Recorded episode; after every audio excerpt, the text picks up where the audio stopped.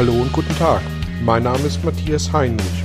Ich helfe Menschen und Unternehmen seit 2010 mit Coachings und Seminaren über sich hinauszuwachsen.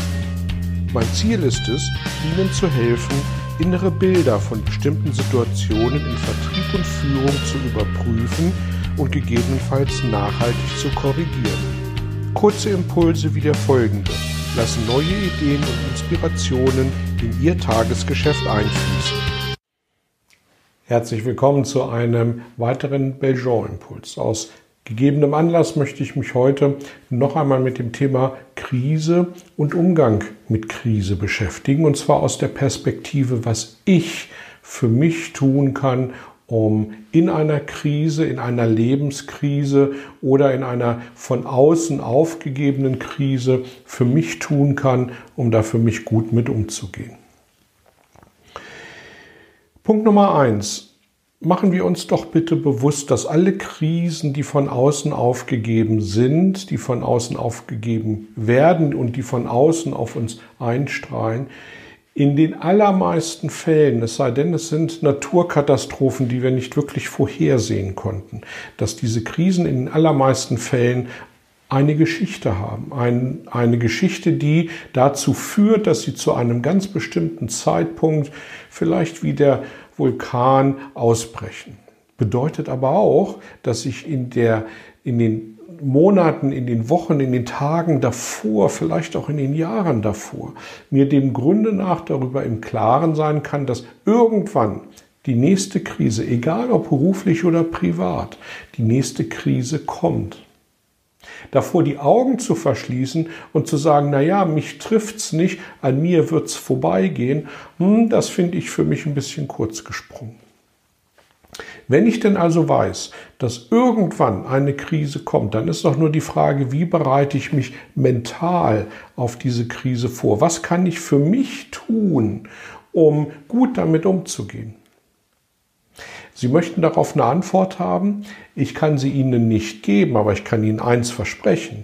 Die Antwort für Sie, was Sie tun müssen, um damit gut umzugehen, die steckt tatsächlich in Ihnen. Suchen Sie danach, gehen Sie auf die Suche und gehen Sie idealerweise auf die Suche, wenn die Krise noch weit, weit weg ist, weil dann haben Sie genügend Zeit, sich damit auseinanderzusetzen. Sie wissen nicht, welches die nächste Krise ist und deswegen können sie nicht gezielt für sich Abwehrmaßnahmen und Strategien entwickeln. Hm? Ich glaube tatsächlich, dass das mit den Inhalten einer persönlichen Lebenskrise gar nicht so sehr was zu tun hat, sondern eher mit der Einstellung, ich nehme eine Krise für mich als Chance und nicht als Problem oder äh, Herausforderung. Und dann ist es für mich wichtig zu schauen, ähm, was kann ich für mich tun, um als Gewinner, als möglicher Gewinner oder Gewinnerin aus dieser Krise hervorzugehen. Welche Maßnahmen kann ich aufsetzen? Welche Veränderungen kann ich anstoßen?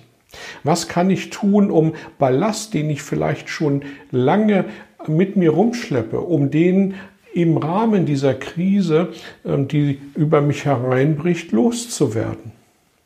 Wie kann ich meine Beziehungen aufräumen? Wie kann ich meinen Keller aufräumen? Und Keller muss tatsächlich nicht der Raum im Haus sein. Keller kann auch etwas in mir sein, was ich mal wieder aufräume, wo sich viele Dinge über Jahre angesammelt haben.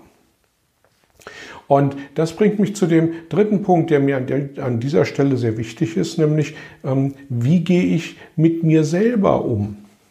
Wie viel Zeit nehme ich mir für mich und wie nutze ich diese Zeit für mich?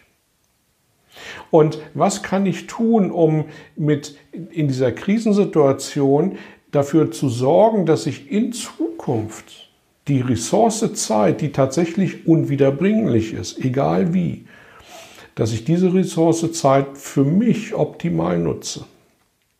Und gerade wenn wir das Gefühl haben, aus der Bahn geworfen zu werden, dann sind wir erfahrungsgemäß zumindest ein Stück weit bereit, uns mit Veränderung auseinanderzusetzen. Ich weiß nicht, wie es Ihnen geht, aber wenn alles gut läuft, sind Sie dann wirklich bereit zu überdenken, ob es nicht noch besser laufen könnte, ob Sie Veränderungen herbeiführen. Meine Erfahrung ist die, dass ich über äh, nachhaltige, über gravierende, grundlegende Veränderungen tatsächlich erst immer dann nachdenke, wenn äh, wirklich die Krise äh, schon sehr, sehr dicht äh, vor meiner Haustür steht und mich dem Grunde nach mit lautem Klingeln aufweckt.